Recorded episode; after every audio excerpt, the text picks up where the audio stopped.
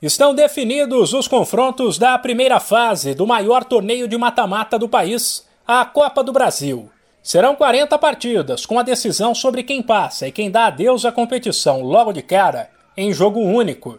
O time em melhor posição no ranking da CBF atuará fora de casa, porém precisará apenas do empate.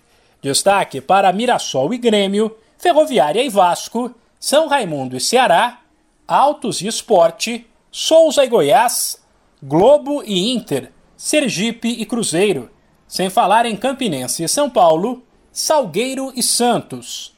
Os jogos da primeira fase da Copa do Brasil acontecerão entre o fim de fevereiro e o começo de março. Depois deles, restarão 40 times, e após a segunda fase sobrarão 20. Aí na terceira fase, a coisa muda. Primeiro, porque a Copa do Brasil passará a ter jogos de ida e volta. Segundo, porque esses 20 times vão se juntar a outros 12, os nove que se classificaram para a Libertadores. América, Atlético Paranaense, Atlético Mineiro, Corinthians, Flamengo, Fluminense, Fortaleza, Palmeiras e Red Bull Bragantino. O Bahia, campeão da Copa do Nordeste, o Remo, campeão da Copa Verde, e o Botafogo, campeão da Série B. A final da Copa do Brasil está programada para 19 de outubro. O atual campeão é o Atlético Mineiro.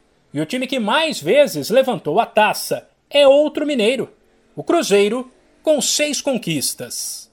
De São Paulo, Humberto Ferretti.